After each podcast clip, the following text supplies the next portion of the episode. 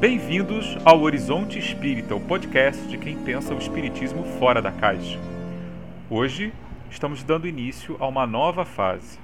Nosso querido fundador e eterno líder, Alan Pinto, e a nossa Kátia Pelle, companheira e literalmente a voz do programa por dezenas de episódios, foram seguir novos caminhos e deixaram o nosso elenco fixo. Eles nos legaram a responsabilidade de continuar o projeto original de apresentar o Espiritismo de forma crítica, interessante e acessível. A eles, então, o nosso muito obrigado pela oportunidade, a confiança e o, que, e o carinho com que nos acolheram e ensinaram nestes três anos de Horizonte Espírita. Hoje, nós vamos falar de mediunidade, dando sequência a uma série iniciada em 2020, uh, Desafios da Mediunidade. Vamos conversar com a nossa convidada, Larissa Blanco, sobre a sua experiência como médium espírita. Como é conviver com uma percepção mais aguçada da presença dos desencarnados? Qual o papel do estudo na vida do médium? Essas e outras questões vão ser o nosso tema de hoje. E comigo estão Eric Pacheco. Oi, pessoal. Então vamos para mais um podcast. E queria agradecer também ao Alan, a Kátia, pela, pelo tempo de participação, que foi muito bom esse, esse tempo né, de, desses dois anos que eles estiveram aqui. Litsa Amorim. Oi, pessoal, que alegria estar aqui. É, queria dedicar esse episódio para a Kátia e o Alan, amigos é, inesquecíveis e aqui do nosso programa. E agradeço, queria agradecer a participação da Larissa, que, assim como eu, faz parte da Associação Brasileira de Pedagogia Espírita e acredito que ela vai é, trazer aqui uma experiência muito rica é, para nós e para os nossos ouvintes. Bom, e eu, que sou o Rodrigo Farias. Então, Larissa, seja muitíssimo bem-vinda e vamos bater um papinho um pouquinho é, sobre o ser médium. Essa coisa tão fascinante ao mesmo tempo, mesmo para espíritas, porque é uma coisa que parece tão misteriosa, né? tão cercada de, de mística. Vamos bater um papinho sobre isso. Tudo bem com você? Tudo, tudo bem, queria dar boa noite. Né? Queria agradecer vocês pelo convite, espero que eu possa contribuir. Estou um pouquinho nervosa, mas acho que vai dar certo. Não, contribuirá sim, fica tranquila. Fique tranquila. É, certamente você vai contribuir e, e é uma honra tê-la aqui você já esteve aqui é, indiretamente, né, digamos assim, não de, ao vivo em cores. Né, você foi uma das depoentes no desafio de mediunidade. E, mas hoje a gente vai ter a chance de desenvolver um pouquinho mais né, algumas questões colocadas lá atrás né, e expandir para outras também. Porque a gente entende que. Uh, bom, sem mediunidade não tem espiritismo. é a base. Então, Larissa, seja muito bem-vinda é, ao nosso programa. Obrigado por ter aceitado o nosso convite. E gente, antes da gente começar a entrevista para dita, a gente queria saber um pouquinho mais de quem é você. Quem sou eu? É, eu queria dar boa noite. Primeiro, agradecer vocês pelo convite. Espero que eu possa contribuir. É, bom, meu nome é Larissa, eu tenho 26 anos, sou recém-formada em serviço social e atualmente estou aqui, né, é, à procura de um emprego e tentando sobreviver à pandemia. Então, Larissa, conta pra gente é, que formas de mediunidade mais ostensiva você tem e como é que você descobriu, como é que elas apareceram na sua vida, né? Essas práticas e essa sensibilidade mediúnica. Tá, eu comecei é, eu come, assim, eu descobri que eu tinha alguma mediunidade num centro espírita de bairro, né? Eu sou aqui de São Paulo, então foi na região de Pirituba, um centro aqui do, do meu bairro, e eu comecei assim, na verdade o diretor do centro olhou para mim um dia, né, e falou: ah, vem na reunião de quarta-feira na época, vem nessa reunião porque a gente é, é uma reunião aberta onde as pessoas treinam, né, a mediunidade, algumas pessoas escrevem, algumas pessoas pintam.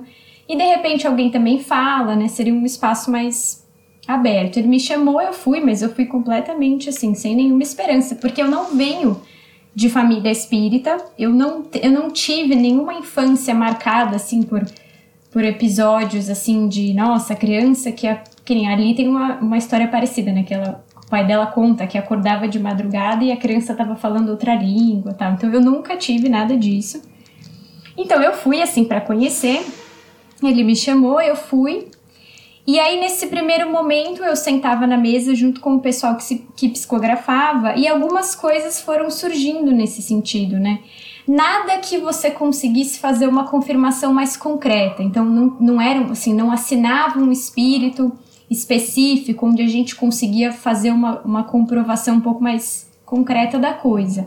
Eram mensagens mais genéricas, né? Mensagens sempre positivas, faziam alguma conexão com o momento em que a gente estava vivendo, tal, que enfim, já estava difícil na época, enfim.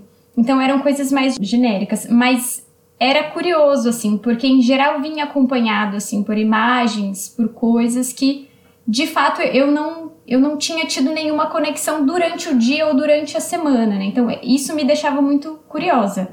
É, eu, eu, eu, ficava de olho, essa é uma, é uma das coisas que eu ficava muito preocupada. Depois eu chegava, perguntava, falei, gente, olha, eu tenho isso daqui para apresentar, mas não necessariamente, assim, eu não tenho como dizer se isso é meu, se isso é de, de, alguma, de alguma outra força externa, não sei, mas enfim é isso. Então, então aí nesse momento eu comecei na psicografia. Num outro ponto, num determinado dia, eu não me lembro exatamente porque eu não sentei na mesa né, da psicografia, eu fiquei mais na roda aberta, sentei numa das cadeiras onde em geral fica o pessoal que recebe mesmo o espírito, né, e tal.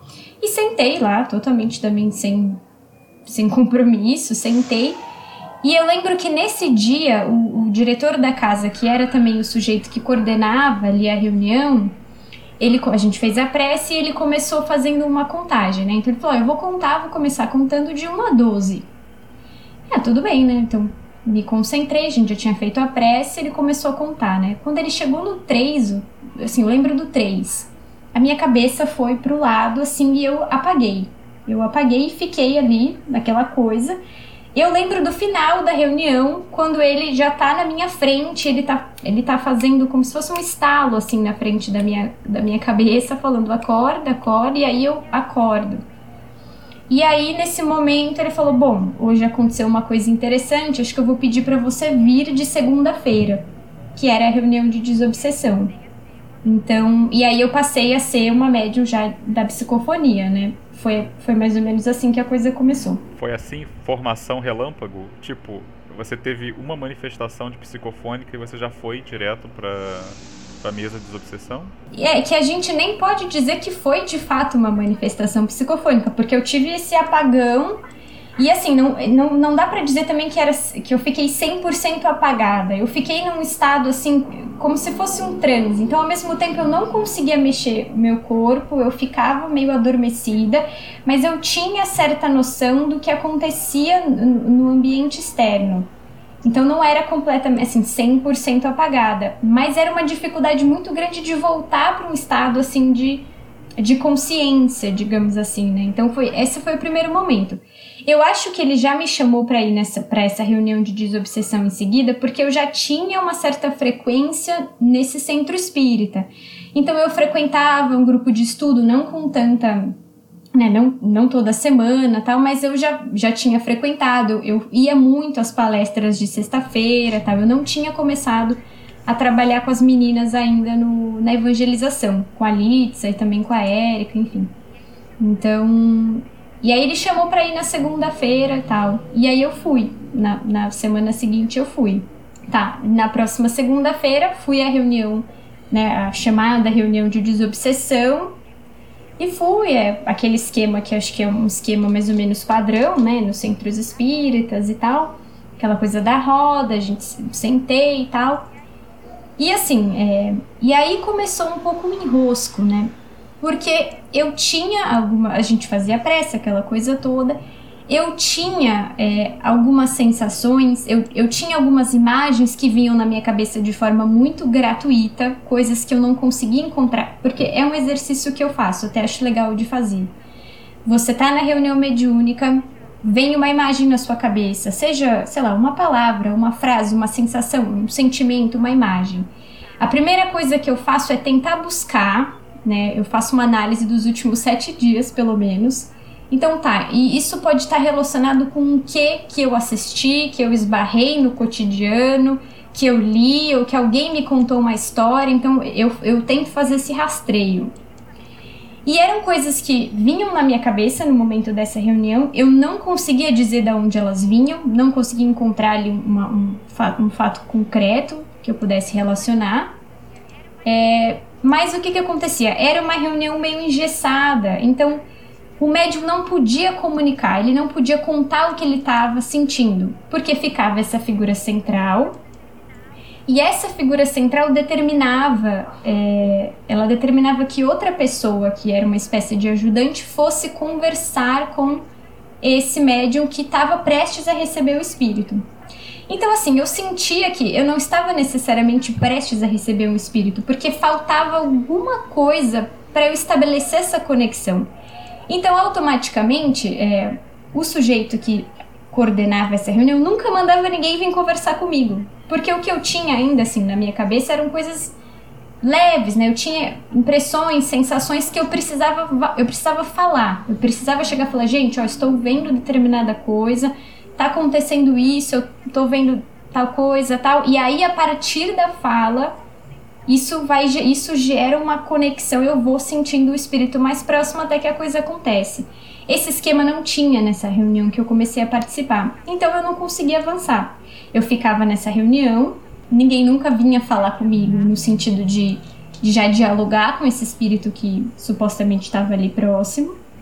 Então eu fiquei assim durante um tempo, né? Fiquei patinando nessa coisa, tinha as impressões, cheguei, eu, eu chegava a falar, né? Teve algumas vezes que eu cheguei a falar para ele que coordenava ali a reunião, olha, né, hoje aconteceu tal coisa tal. E aí era sempre aquela coisa, ah, não, é, então significa que a gente está caminhando, né? Vamos tentar na semana que vem de novo, tal, e de novo. E a coisa ia avançando assim. Nunca, assim, então eu posso dizer que eu não tive nenhuma experiência de psicofonia concreta, assim, legal, nesse esquema de reunião mediúnica que eu participei no começo. Não aconteceu isso lá. Isso foi acontecer em Bragança, né, numa reunião aberta da BPE, que a gente fazia na época uma vez por mês. E aí eu, eu já estava envolvida no grupo por, por conta de uma outra atividade e acabei indo para Bragança num sábado para participar da reunião mediúnica, que funciona num outro esquema, né? Não, só para só o leitor, o ouvinte entender. A BPE é a Associação Brasileira. Ah, tá.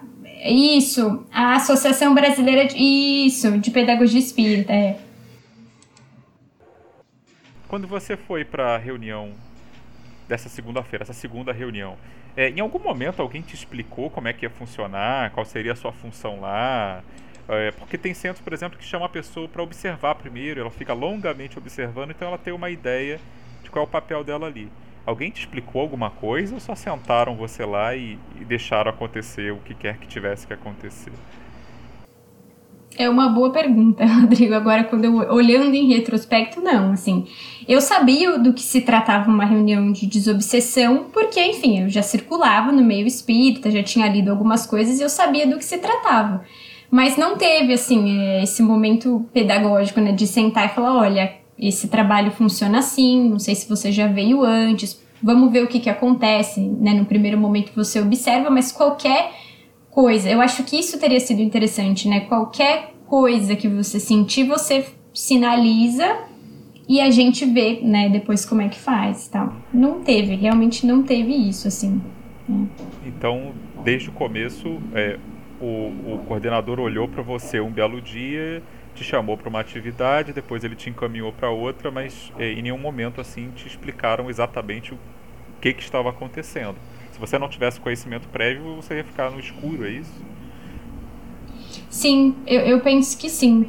Eu acho também que tinha um esforço por parte desse centro de envolver os jovens nas atividades da casa, porque o público lá era bem mais velho, né? Então, eles estavam eles queriam assim digamos é, sangue novo é, ocupando as atividades e, e, tomando a frente das coisas e tal então eu acho que foi um pouco isso assim né é, foi uma, uma, até uma iniciativa de trazer a gente para participar, tá? Uma iniciativa assim, eu acho legal.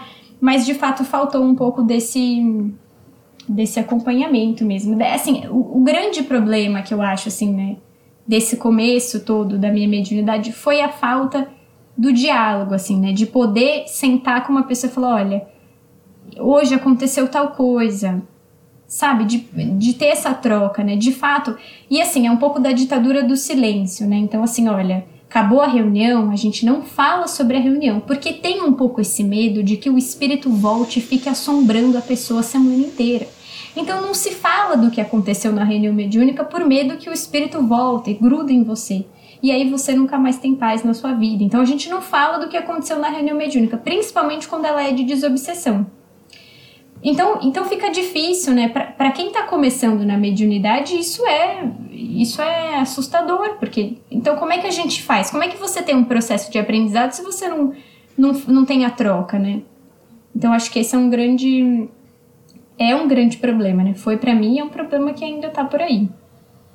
E, Larissa, em paralelo a isso, você não participava de nenhum estudo sistematizado do, de mediunidade na casa? Hum, eu participei algumas vezes do estudo do livro dos espíritos, é, pelo que eu me lembro. É, é, acontecia semanalmente. Eu cheguei a frequentar algumas vezes, sim. É, e depois eu parei também. Porque, enfim, também não era o esquema mais convidativo do mundo. É, não sei se eu posso falar isso, assim, se foge um pouco da, da pauta. Mas também é esse um, um problema, assim, né? É, era um estudo que também um pouco burocrático, sabe? Então tinha uma preocupação muito maior em avançar, em, em, completar o livro, assim como você completa um módulo, sabe, de um curso, do que de fato fazer uma conversa e eu fui assim eu, eu fui começar a ter um pouco mais de gosto de participar de grupo de estudo quando ali assumiu eu não aí eu não sei dizer exatamente se isso aconteceu paralelamente, eu não sei dizer exatamente isso em termos cronológicos, mas no determinado momento ali volta a assumir a Litsa, né? Volta a assumir a evangelização dos jovens. E eu entrei no grupo, né? Na época a gente tava fazendo amizade e tal. E ali no esquema que a gente montou ali, né? O centro nesse, né, nesse ponto eu tenho que dizer, eles deram independência para a gente montar até mesmo essa atividade com os jovens e depois mais para frente a evangelização. E aí a gente montou um esquema legal de, de estudo e a gente foi estudar a biografia do Kardec e aí eu peguei gosto mesmo, porque antes era, era um pouco difícil de engatar. É, mas estudo específico de mediunidade não. Não, não, de, medio, de mediunidade não. Não teve. Inclusive, assim, eu tô, eu tô pensando aqui, tinha um período de leitura antes dessa atividade, que, dessa primeira reunião mediúnica que eu fui, que ainda era uma reunião mediúnica direcionada para um treinamento, digamos assim. A gente tinha a primeira meia hora de leitura. Mas eu, eu tô. Eu tenho quase certeza, pelo que eu me lembro, que não era uma leitura exatamente sobre mediunidade, era uma literatura espírita um pouco mais abrangente é, que falava de, de, de, um espiritismo de forma mais ampla, né? Então não era exatamente, por exemplo, o livro dos médiuns, digamos assim. Era uma coisa mais, mais aberta. É curioso isso, né? Tipo, essa coisa da que acontece em vários centros, né? De você é escolhida, não se sabe muito bem porquê e às vezes vai parar numa atividade é, de uma maneira também não muito muito explicada. Eu, eu acho isso muito curioso. É, e... é curioso, e, e, eu fiquei pensando assim, na época é engraçado, né? Você se sente de certa forma, você fica pensativo, né? Você fala, nossa, será que o sujeito viu alguma coisa em mim? Assim, será que ele está vendo que eu tenho um potencial mediúnico? É... Isso gera uma situação estranha dentro do centro, porque então quer dizer que eu fui uma pessoa um pouco escolhida, e o sujeito que está frequentando o grupo de estudo do Livro dos Espíritos há anos não foi convidado ainda para conhecer a reunião de desobsessão. Nossa, e aí chegou ela, tá aqui, pinga num curso, pinga em outro, vem assistir a, a palestra no, no na sexta-feira à noite e foi convidada para. Porque a reunião de desobsessão ela é o grande, né? É a cereja do bolo, eu diria. Então, você ser convidada para uma reunião como essa significa que você então já tem um certo, né, prestígio sobre os demais, assim, né? Então, isso, isso é, então, é uma situação super chata. E super, assim... enfim, problemática, né? Eu diria assim, arbitrária, sei lá. É, é, é curioso mesmo porque normalmente no movimento existe um problema uh, oposto, né? Que é, às vezes a pessoa tem que fazer curso de 10 anos, de 15 anos para conseguir entrar na reunião mediúnica, né? E é, você entrou bem rapidamente, né? Então é curioso que esse caso. E foi logo para desobsessão, que assim é normalmente considerada uma atividade, é, como você mesma disse, né, é, que é cercada de preocupações com segurança, etc. Então assim é como se é como se você pegasse um soldado que acabou de entrar no é, ser conscrito, né, de se alistar e você já pusesse ele na linha de frente, assim, dar, toma esse fuzil aqui e, e manda ver, tipo sem sem muito treino antes. Isso é, isso é realmente curioso. Não, eu só ia dizer que eu acho que nisso, assim, a gente tem que levar em consideração a particularidade dessa casa, né? Que era uma, é uma casa pequena, em que as pessoas da, né, que é da direção dessa casa são mais velhas, e eu acho que tinha um, um interesse muito grande de trazer os jovens ali. Vamos ver se de repente a gente é, engaja os jovens aqui. Vamos começar já, sei lá, um tratamento de choque, digamos assim, né? Alguma coisa desse tipo. E quanto tempo você ficou lá? Ai, eu não. Esse, esse é o problema. Eu não consigo. Eu não lembro mais exatamente quanto tempo durou tudo isso. Eu lembro que eu tava assim, eu tinha. Acho que foi entre os meus 19 e 21 anos, eu diria. Porque daí com 21 anos eu. Eu fui, eu fui fazer outra coisa da vida e de fato foi. Eu saí. Mas eu acho que durou esse. Tudo isso que eu tô dizendo deve ter durado entre dois, período de dois anos, eu diria. Uhum. Dois anos. E aí você, depois você foi parar na BPE, não é isso? Isso. E aí, então eu fui nessa reunião da Associação Brasileira de Pedagogia Espírita, que estava acontecendo aos sábados lá em Bragança Paulista, né, aqui no estado de São Paulo.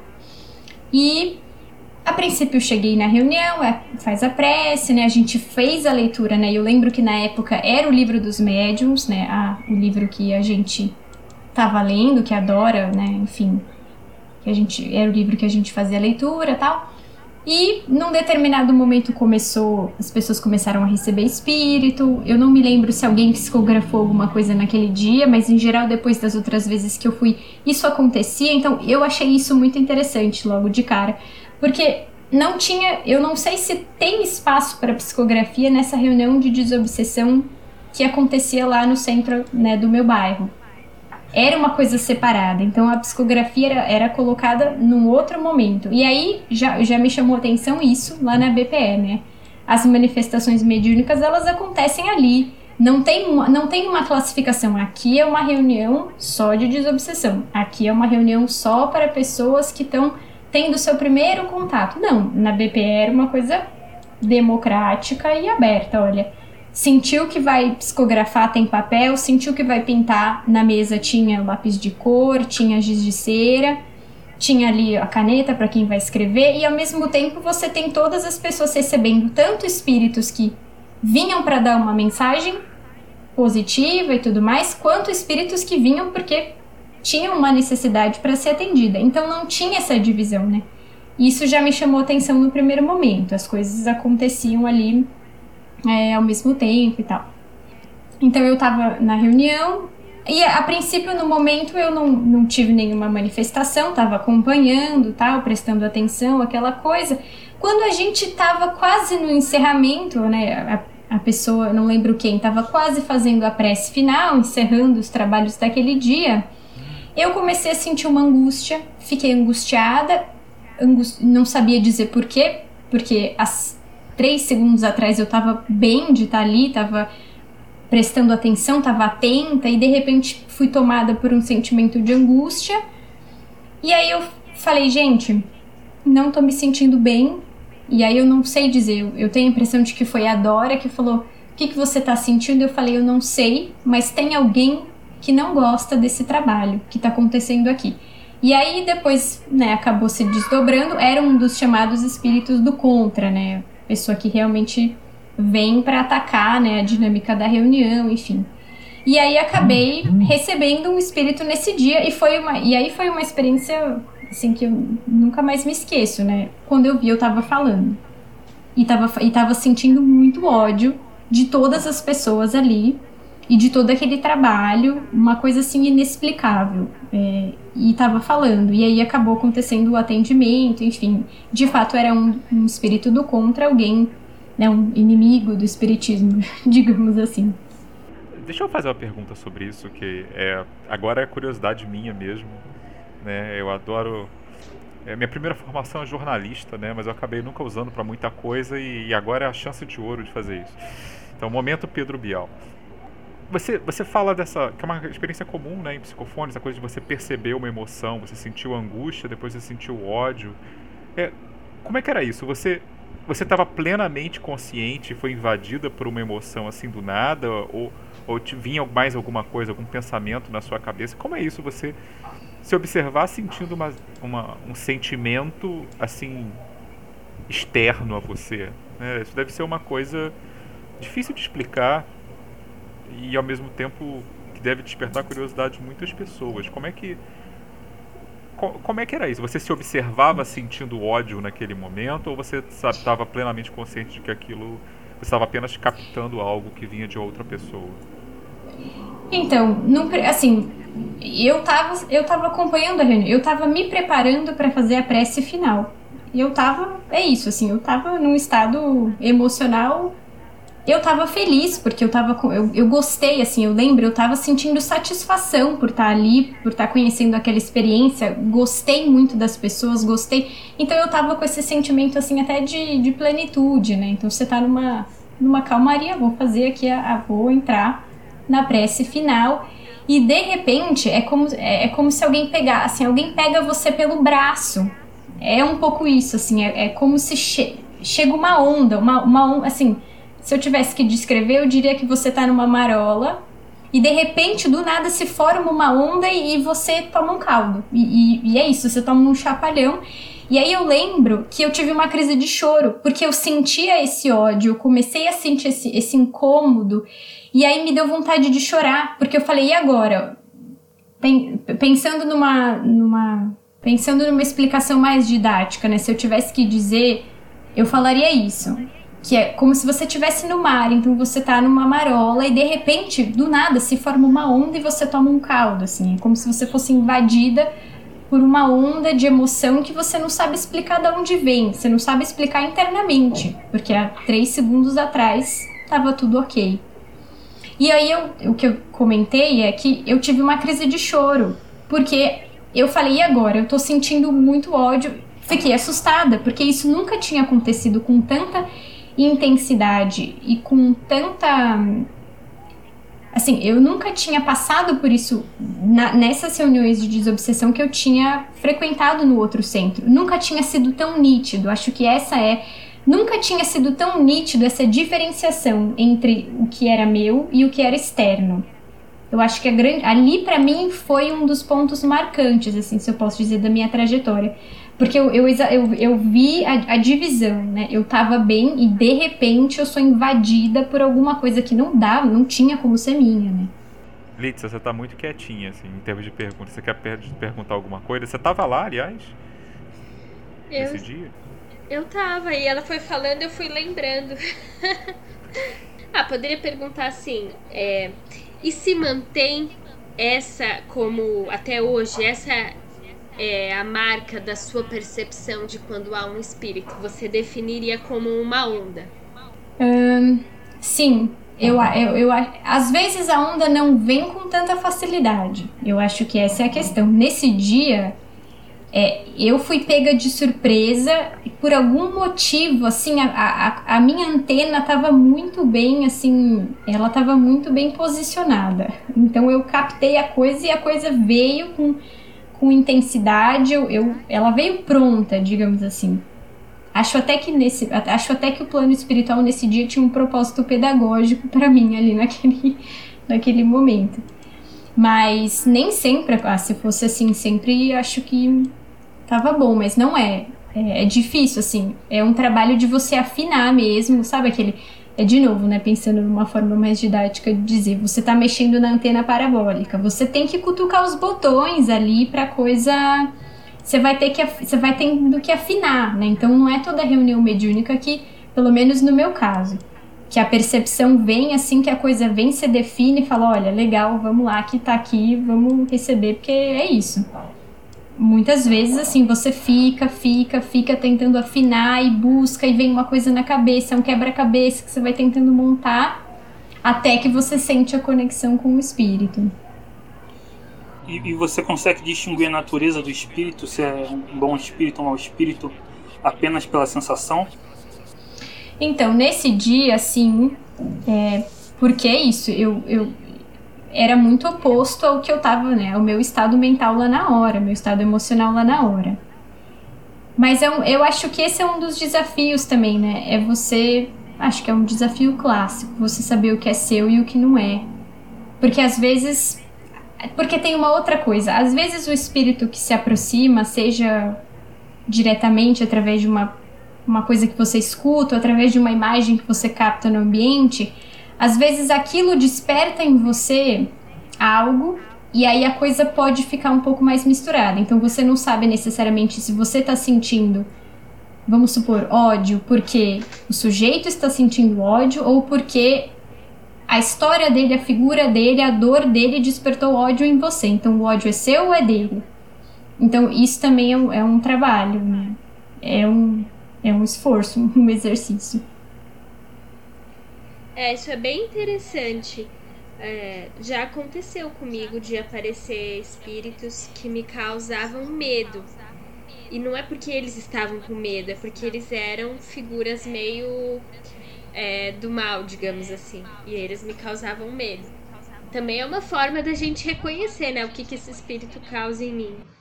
E a partir daí, é, você passou a, a, participar das reuniões na BPE e eram sempre é, reuniões é, que tinha essa questão do atendimento desobsessivo, né? Ou é, elas tinham outra natureza também? Como é que passou a ser a sua função lá? Então, eu voltei, né? Como era uma reunião que acontecia uma vez por mês, eu voltei várias vezes depois. E. E eu não sei se dá pra gente pensar em função, assim, né? Pensando agora na dinâmica que a reunião lá acontecia. É, como eu falei, era uma coisa muito livre, né?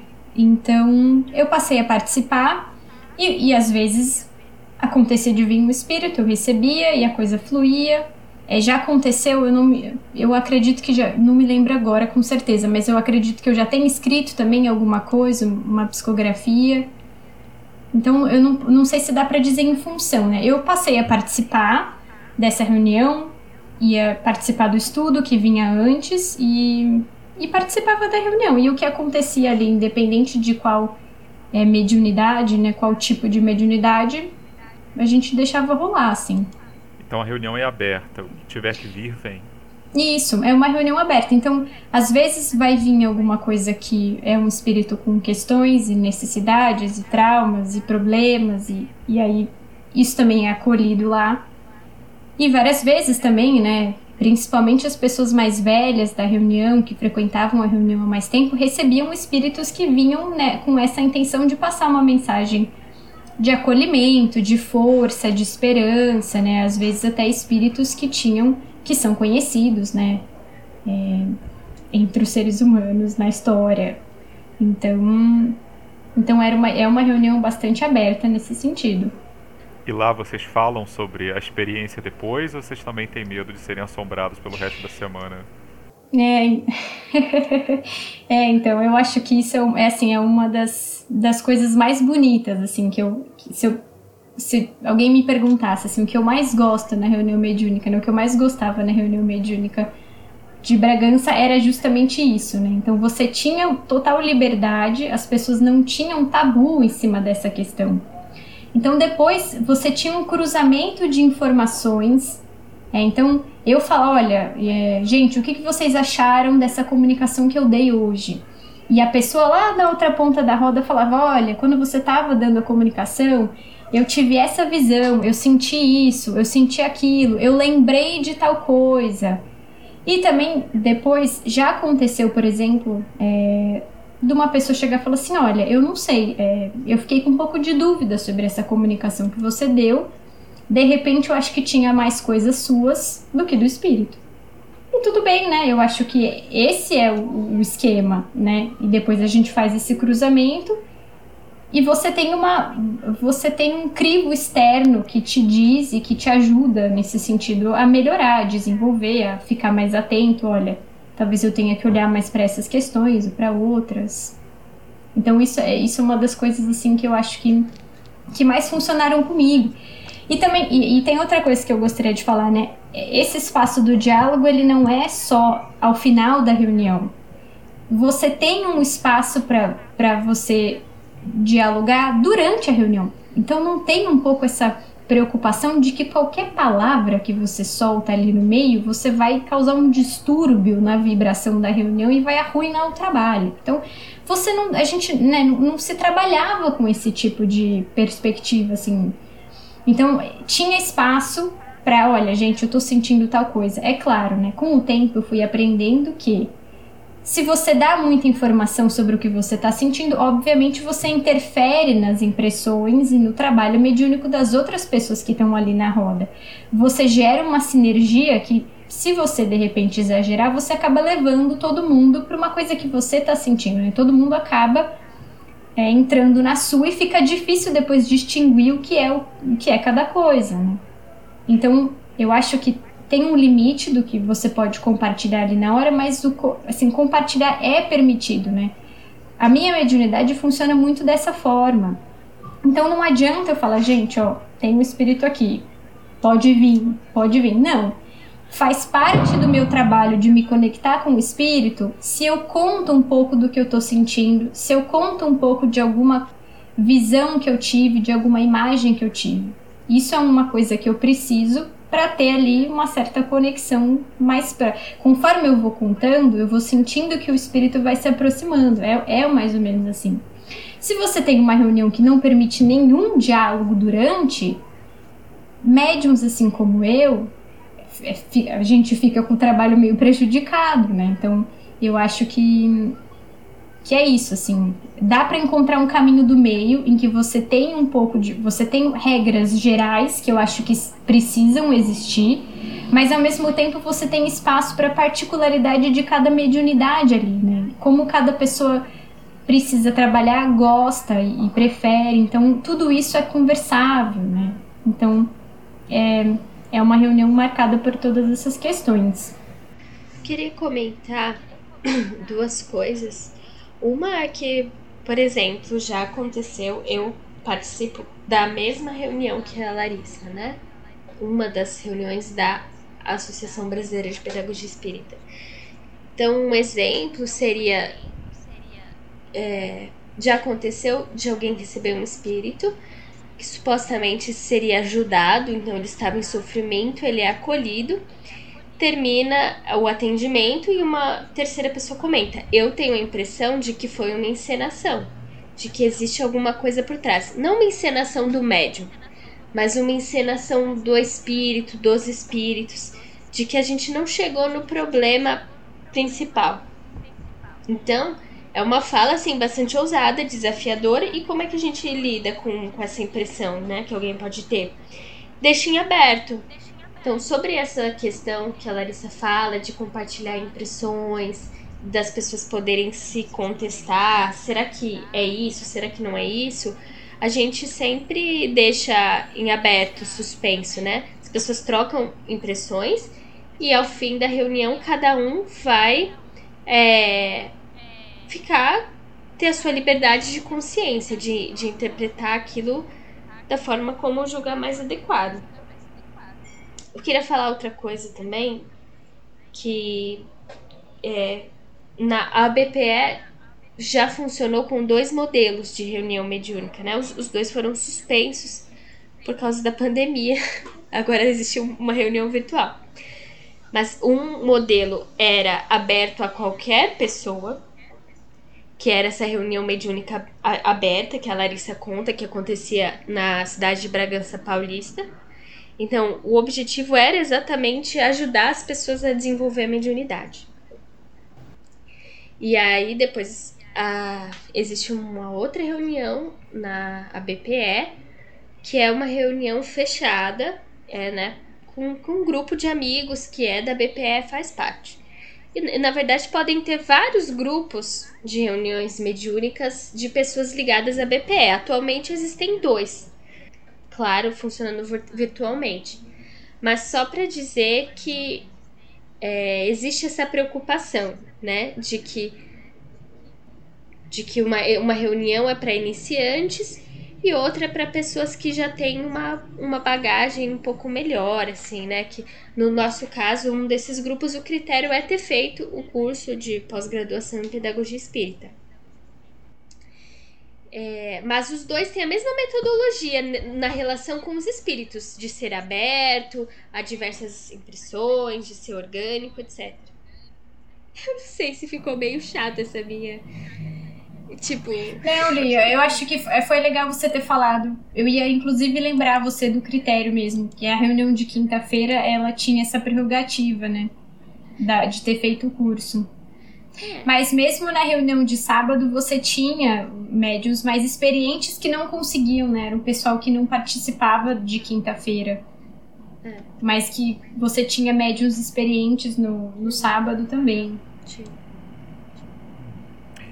É, uma, uma questão, dando um, um, passo atrás, né? Até agora a gente falou muito da, da experiência com a psicofonia, né? Essa coisa das sensações, da, da passividade, da manifestação de espíritos e da influência disso, que é uma coisa legal, porque raramente se fala, né? Essa coisa de a, manifestação de um poder é, influenciar em alguma medida outros, né? Você me lembrou muito de coisas que se diziam no século XIX, sobre uh, os pensamentos e expectativas da audiência sobre os médiums. Né? Eu estava lendo recentemente, até por dica da Litza, né? a Anne Broad, Radical Spirits, falava sobre a relação entre direitos das mulheres e o moderno espiritualismo nos Estados Unidos e falava-se muito dessa coisa da sensibilidade dos médiums, né? que era é, que às vezes era usada como pretexto quando nada acontecia né, é, que eram médicos profissionais muitas vezes, naquela época ainda existem, né, por aí, e a lógica era diferente do espiritismo. E, e outras vezes se falava muito, uma das teses que havia era da sensibilidade psicológica dos médiums, então se você trazia alguma coisa, falasse alguma dica, isso poderia influenciar o resultado da, é, da leitura ou da, da manifestação que houvesse, né? essas coisas todas de sensibilidade né? é, me vieram à mente, mas isso é, é outra história. É quase arqueologia do movimento espírita, espiritualista. Mas assim, é, sobre a psicografia, Larissa, na sua experiência, né? Porque eu sei que tem sempre uma, cada pessoa tem uma, uma experiência particular, né? Qual é a diferença entre, claro, fora o ato de escrever, óbvio, mas em termos de, da sua percepção, qual é a diferença entre a, uma manifestação de psicofonia, né, de receber o espírito, e de escrever um texto né, com ele. Tem, tem diferença nas suas percepções? É uma coisa mais mecânica? Você percebe o que está tá sendo escrito ou não? Como é que é isso para você? Hum, eu psicografei pouco na minha vida, que foi no começo lá, quando eu ainda estava frequentando o centro espírita do bairro. E eu acho que é, se eu tivesse que dizer, se eu tivesse que pegar uma expressão, eu acho que no meu caso eu diria enxurrada de palavras, né? Eu, isso para mim era, é, era uma das coisas marcantes, assim. Então a gente dava play na reunião e eu já sentia, assim, as, as frases vinham na minha cabeça e, vi, e, e, e vinham. E aí eu só escrevia e elas iam vindo, assim. Sabe o letreiro do Star Wars?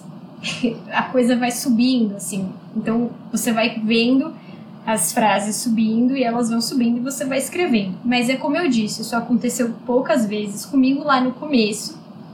Depois eu não tive mais experiências assim marcantes com psicografia. É... Sempre foi a questão comigo mais da psicofonia.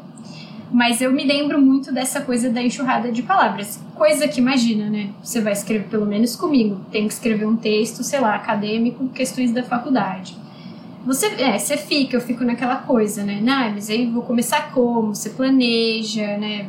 Tem todo um planejamento. Na questão da psicografia, sobe o letreiro do Star Wars, assim, na sua, na sua cabeça. Se eu tivesse que descrever. Eu acho que nesse caso seria legal né, a, a experiência de alguém que de fato tenha um pouco mais de, de caminhada aí na psicografia. Eu, eu diria isso.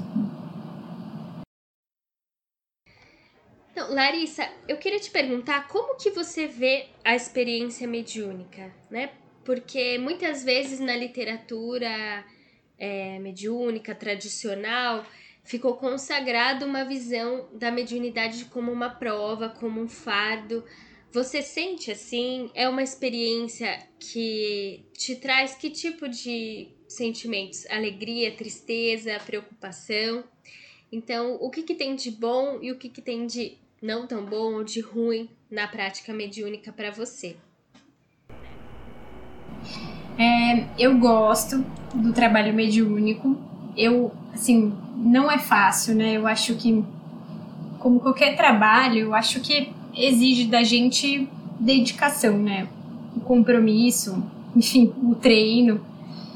Mas, assim, eu acho que foi, foi primordial para mim, né? Pensando na aproximação com a espiritualidade. Eu sempre, assim, eu, eu nunca tive crise. É, de espiritualidade na minha vida. Desde pequena, eu sou a criança que concebo a existência de Deus e, e sempre rezei. Mas, assim, pensando, eu tive uma experiência, por exemplo, em que eu lembro, eu tinha uns 10 anos, eu rezava o Pai Nosso e era sempre automático. Eu rezava o Pai Nosso, então eu achava que a minha relação com Deus era no modo automático, era através da repetição, era através ali do dever. Então era sempre uma Ave Maria e um Pai Nosso, e isso caracterizava a minha boa relação com Deus, isso garantia a minha proteção e a proteção da minha família. Eu vim dessa lógica na infância. E nunca questionei isso, assim. Mas num determinado momento eu lembro que eu, eu, eu pensei assim, ué, mas por que será que eu rezo o Pai Nosso? Eu queria entender o que, que é cada palavra do Pai Nosso. Eu, Sabe quando você sente uma certa necessidade de aprofundar naquilo que você reza todo dia de uma forma assim mecânica? Isso vinha, isso me pegava, tal, mas em nenhum momento isso colocava em xeque assim a existência de Deus ou, ou, ou a da espiritualidade, enfim.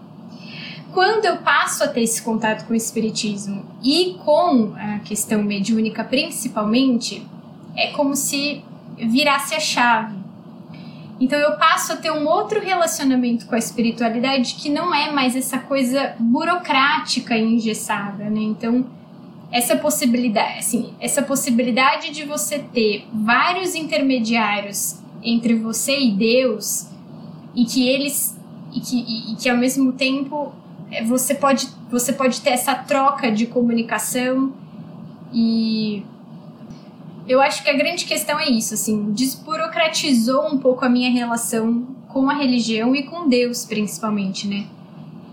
E, e isso foi ganhando mais força conforme você vai trabalhando na reunião mediúnica e você vai tendo contato com os espíritos e com, é, com as dores dos espíritos e as coisas que eles fizeram em vida e aonde é que eles foram parar depois, né, depois que desencarnaram e o quanto isso vai tornando tudo muito horizontal. Né? Então, eu tinha um pouco assim, a religião para mim era basicamente hierarquia. Então, a hierarquia era o que sustentava tudo. Então, a gente tem uma escadinha, eu tô lá embaixo tem vários outros, né? Então, eu tô sempre numa posição de inferioridade, né, de subalternidade. Quando eu começo a trabalhar a questão da mediunidade e começo e entro no espiritismo e assumo, me assumo como espírita, isso também se inverte, né? Eu me vejo em posição de igualdade com os espíritos, né? E, e eu olho para os espíritos que caminharam e que, e que são hoje grandes exemplos e, e que de fato são grandes mestres hoje não numa posição assim de obediência, sabe? Com aquela coisa até com aquele primeiro impulso de você se ajoelhar e de você abaixar sua cabeça, mas é uma outra relação, né? Então, é uma relação assim, é isso. Hoje a, a, a espiritualidade para mim ela tem uma dimensão pedagógica. Então é como se todos os espíritos que de certa forma são considerados mestres, vamos pensar no São Francisco de Assis da vida, então não é uma relação assim de nossa, é o santo, eu eu tenho, é, tenho que sofrer e tenho que me ajoelhar. Não, é uma relação que eu ganho alguém que que faz trocas pedagógicas comigo, né? Então, o que, que é que São Francisco fez que me deixou um legado de inspiração e que o contato com ele é possível, se não diretamente com ele, mas assim com todos os espíritos ligados a ele, né? Então, isso para mim, assim, e agora isso isso tem muita relação com um pouco da particularidade da minha vida, assim, né? Depois foi se desdobrando através das reuniões mediúnicas, assim, eu tenho um passado católico, né? espiritual. E, enfim.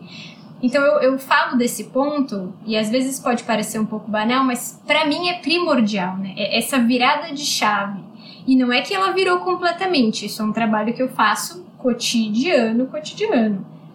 De você não mais estabelecer relações dentro da religião que são de pastor-ovelha ela, a coisa muda de figura, ela é muito mais orgânica e muito mais horizontal em vários sentidos, né? Isso para quem vem de uma tradição católica, nessa vida, né? E também nas outras, isso a gente fui descobrindo ao longo das reuniões mediúnicas, nossa, isso, assim, isso é um bálsamo de liberdade, né? Enfim. Gente, não sei se, assim, fiquei com vontade de falar isso, mas vocês me falem se não tem nada a ver, tá? Larissa, é aproveitando que você falou disso, da, você veio do catolicismo, né? Uh, tem essa hierarquia. É, como você vê a mediunidade no movimento espírita? Porque existe também essa, essa hierarquia, é, porque você, você foi para um caminho diferente, né? De reuniões familiares, né? Você vê que no movimento espírita tem essa influência também da, do, da hierarquia católica. Como você vê a mediunidade no movimento? É, então, é, eu acho que essa é, essa é a grande. Essa é a grande perda que a gente tem hoje, né? Porque toda essa dimensão mais livre, digamos assim, mais democrática e, e de um contato muito mais direto e, e, sem mediação de alguém que supostamente tem um, poder maior do que você, esse contato com a espiritualidade, né, mediado sempre por uma figura de poder, a gente reproduz, a gente, né, os centros espíritas, o espiritismo continua reproduzindo isso. É, que eu acho que a gente perde muito nesse sentido, porque o espiritismo é justamente essa outra perspectiva de se relacionar com a espiritualidade, né? Coisa que eu fui aprender a partir desse contato com a BPE e com outras e com outras figuras ligadas, né, à, à associação e tal. Então eu, eu vi, não, eu vim, né, essas experiências que eu conto para vocês, elas são extremamente hierárquicas, né? Então como é que um sujeito pode se colocar no centro de uma roda, de uma reunião de desobsessão e ele dizer quando é que você vai receber ou não? Porque era o que ele estava fazendo. Se ele não manda ninguém conversar comigo, eu não recebo. Ponto. Né? E como é que ele diz, olha, o silêncio é uma prece. A gente não fala nada depois que a reunião acabar. A gente segue para casa e não se fala mais nisso. Nossa, isso é extremamente autoritário, né? Isso é extremamente hierárquico. Então, é, é isso. Qual é a sensação de, de receber uma manifestação de um guia espiritual? Para a gente não ficar só focando você descreveu muito bem a sensação do que era o que a gente chamaria normalmente de um obsessor, né? alguém que estava ali para atrapalhar a reunião. E quando é outra natureza de espírito, como é para você?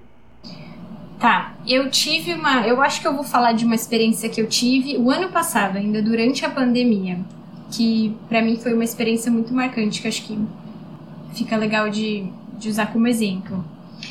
Meu tio acabou falecendo, né? Isso vai fazer uns dois, três anos. Era um tio que morava aqui comigo.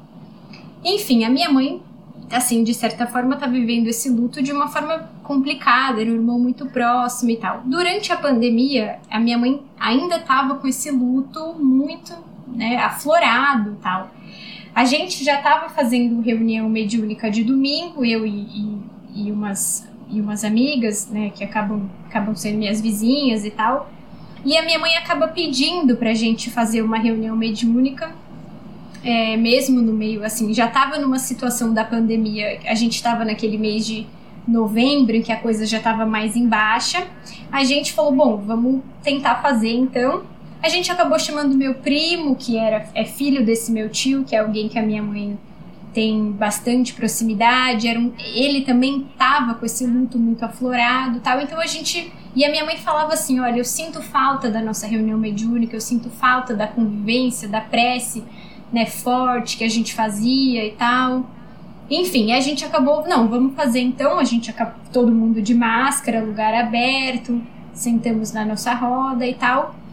E foi muito curioso porque assim, naquele dia, naquele domingo que a gente tinha planejado fazer, a minha mãe acorda de manhã e lembra de uma prima dela.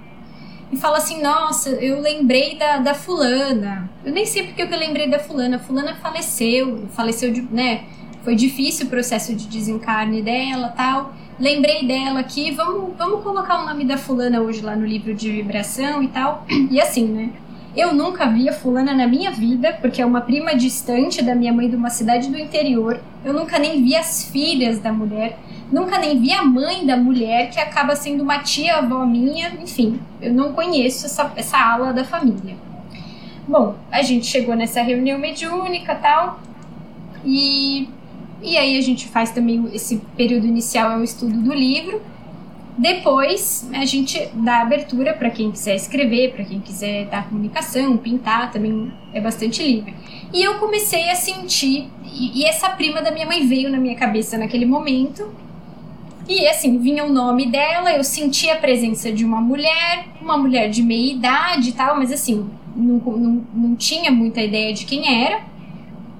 Mas eu falei, olha, mãe, eu não sei, né? Eu tô, eu tô com a sensação de que a sua prima tá aqui. E a minha mãe falou: Ah, que bom, tal. Tá? Eu falei: Gente, acho que ela vai se comunicar, seja o que Deus quiser, vamos lá, e pum. E, e é isso. E a mulher começou a falar por mim. E a mulher começou a falar, assim, e, e, e ela, enfim, eu não vou nem entrar em detalhes na questão da comunicação e tal, mas no final a minha mãe olha para mim e fala: Eu não sei como é que você conseguiu, assim, porque até mesmo o sotaque até mesmo a forma como ela me chamava, assim, né, que eu lembro da infância tal, você reproduziu e eu senti assim que com ela veio toda assim a, a atmosfera familiar da época. Lembrei da minha mãe e tal e, e ela comentou de filhos que eu não sabia nem da existência, tal. Então, eu não sei se isso responde a pergunta, mas é, mas é, é um pouco, eu acho que também a gente pode dizer que é uma onda, né? É uma onda que não necessariamente te dá um caldo que você fica num estado assim, meu Deus, como é que eu saio disso? A coisa flui melhor, mas não deixa de ser uma onda, né? É uma é, você sente a aproximação de uma de uma coisa totalmente externa sua e a, e a coisa vem com nome, sobrenome e com um discurso para falar, ela, ela já vem com conteúdo. É isso, assim, é, é uma onda que vem com conteúdo e você reproduz, assim, né? E é claro, tem a questão emocional. Nesse, nesse momento, nesse caso foi engraçado porque ela falava assim: olha, é a primeira vez que eu tô fazendo isso, né?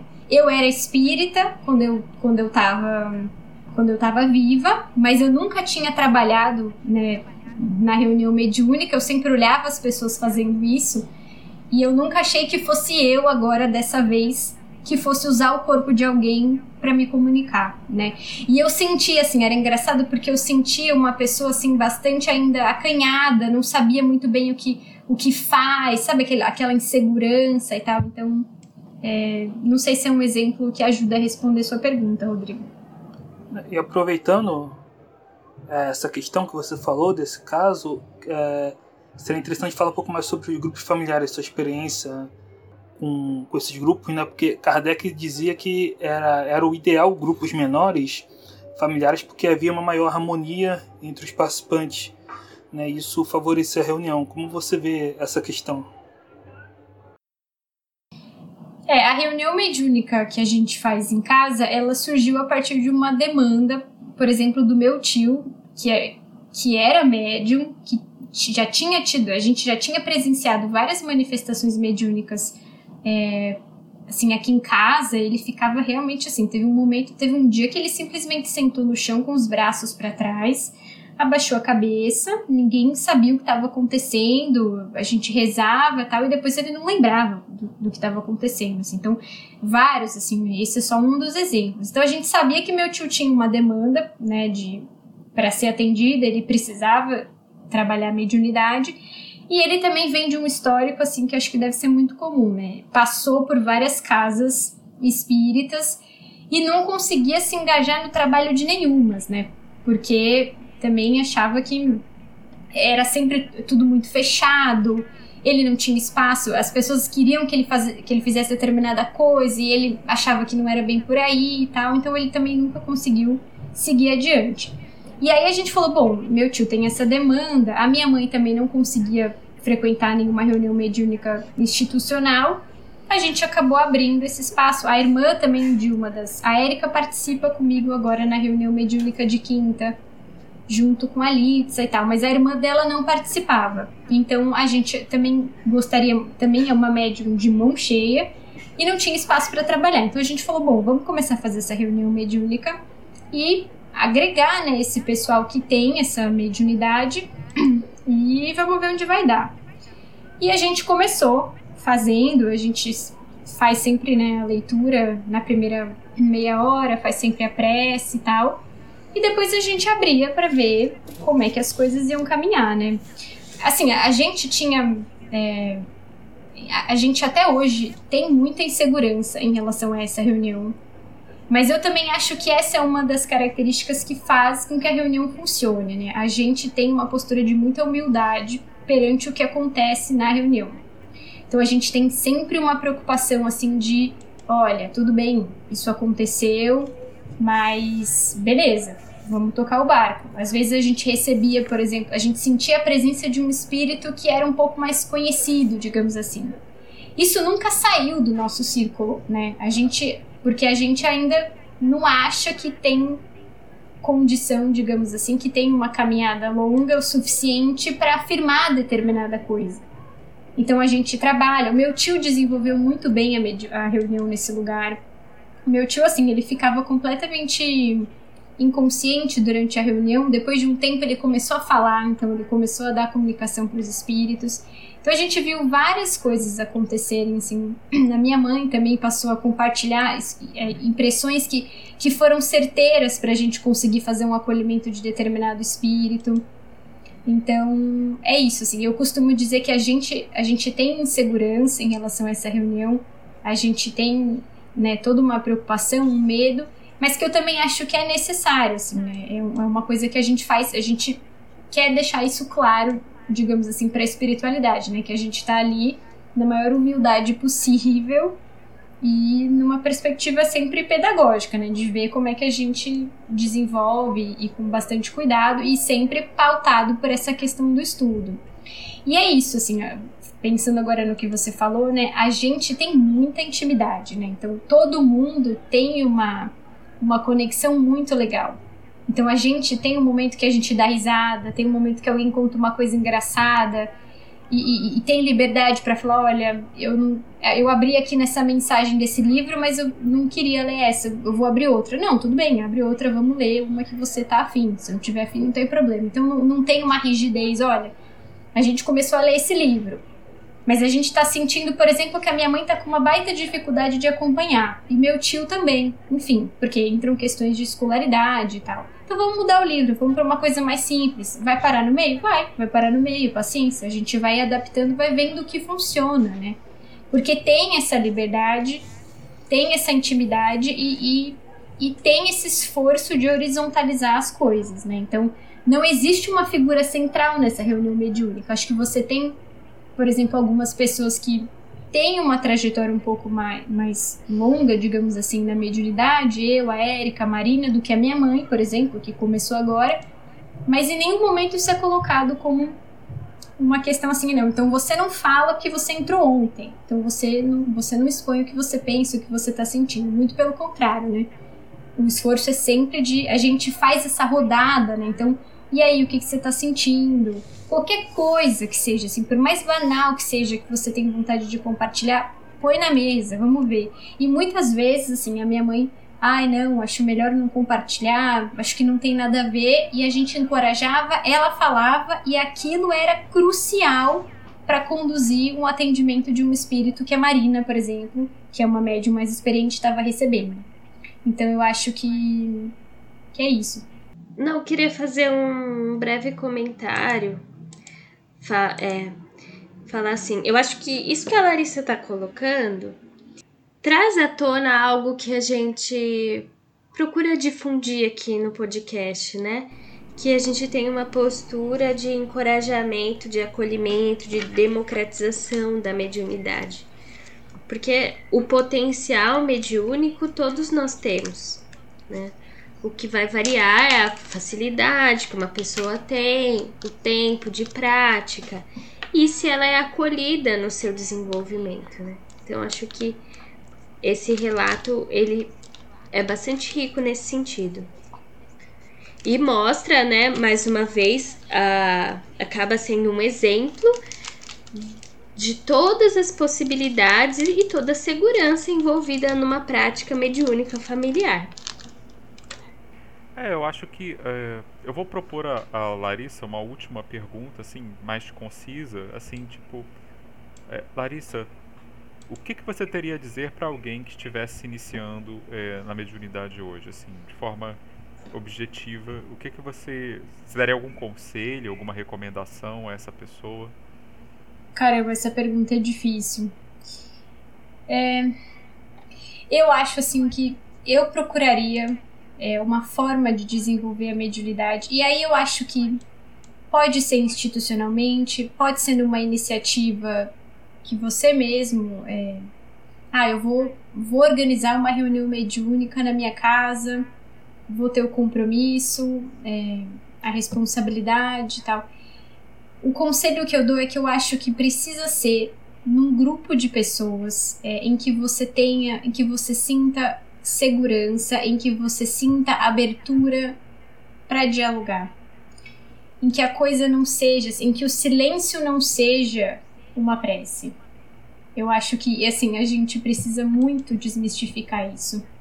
Eu acho que a gente precisa, eu acho que a reunião mediúnica precisa ser um lugar em que eventualmente todo mundo que está participando vai chegar cansado de um dia de trabalho ou com problemas da vida particular e vai ter aqueles 15 minutos de confraternização, de escuta, de putz, eu acho, vou aqui, é, vou ter que desabafar, tá acontecendo tal coisa, e as pessoas opinam sobre o problema que a pessoa está enfrentando no trabalho, por exemplo. É, em que vai se comemorar, assim, a gente, agora na reunião mediúnica que a gente participa, a gente comemora os aniversários, né? Então é, é isso, assim, eu daria esse conselho, independente se é no formato institucional, independente se é você que vai tomar a iniciativa de fazer essa criação de uma reunião mediúnica, que vai fundar uma reunião mediúnica, eu acho que a lógica sempre tem que ser essa, né? A lógica fraterna e da abertura das relações horizontais. Não é fácil, eu acho que todo momento a gente é puxado para hierarquizar as coisas e para determinar regras e para não se falar mais dessas regras depois, quando claramente elas não estão mais funcionando. Então eu procuraria assim é, esse esquema. E aí, como eu falei, né, independente, eu acho que institucionalmente é difícil achar esse tipo de situação que eu tô falando, mas eu também não sei se é impossível. É, e encorajar as pessoas, né? Eu acho que a prática da reunião mediúnica caseira, digamos assim, ela também precisa ser relembrada. A gente precisa retomar isso, né? Isso é nosso, isso, isso é espiritismo, né? Vamos, vamos ter essa coragem de fazer, né? É, eu acho que se a intenção é boa, ela tem tudo para dar certo. Era, era o que eu diria, assim. Não é fácil, né? Mas eu acho que é perfeitamente possível. Obrigada, Larissa. A gente adorou. Foi muito rico tudo que você trouxe. Espero que os nossos ouvintes também sejam inspirados aí na prática mediúnica a partir do seu depoimento. Só queria agradecer a participação da Larissa, né? É muito oportuno falar desse tema, divindade, grupos familiares, né? E queria agradecer a Larissa e a todos, né, os ouvintes. Bom, então eu também endosso o agradecimento, Larissa, pela sua gentileza em estar conosco, em colaborar mais uma vez com o nosso Horizonte Espírita. E, e devo dizer que foi muito inspirador né, ouvir a sua experiência, né, tanto dessa vez como da outra. né, quando a gente teve a série sobre desafios de mediunidade. E espero que isso seja útil, sim, para os nossos ouvintes. Certamente será. É, está sendo, inclusive, para nós aqui. É sempre bom ouvir é, as experiências alheias, a gente aprende muito. Especialmente no, no momento que a gente tem. Uh, estamos tentando pensar o espiritismo fora da caixa. Não é isso? Esse é o objetivo do projeto aqui. E é o que a gente espera ajudar os outros a fazer também junto conosco. Então, oficialmente, nosso muito obrigado. É, eu que agradeço vocês pelo convite. É, espero que eu tenha contribuído. Precisando, estou à disposição. Até mais. Muito obrigada, pessoal. Espero que vocês tenham gostado. Nos escrevam se vocês gostaram. Se vocês querem ouvir mais entrevistas com médiums pelo Brasil afora. Um beijão e se liguem nos próximos episódios do Horizonte Espírita.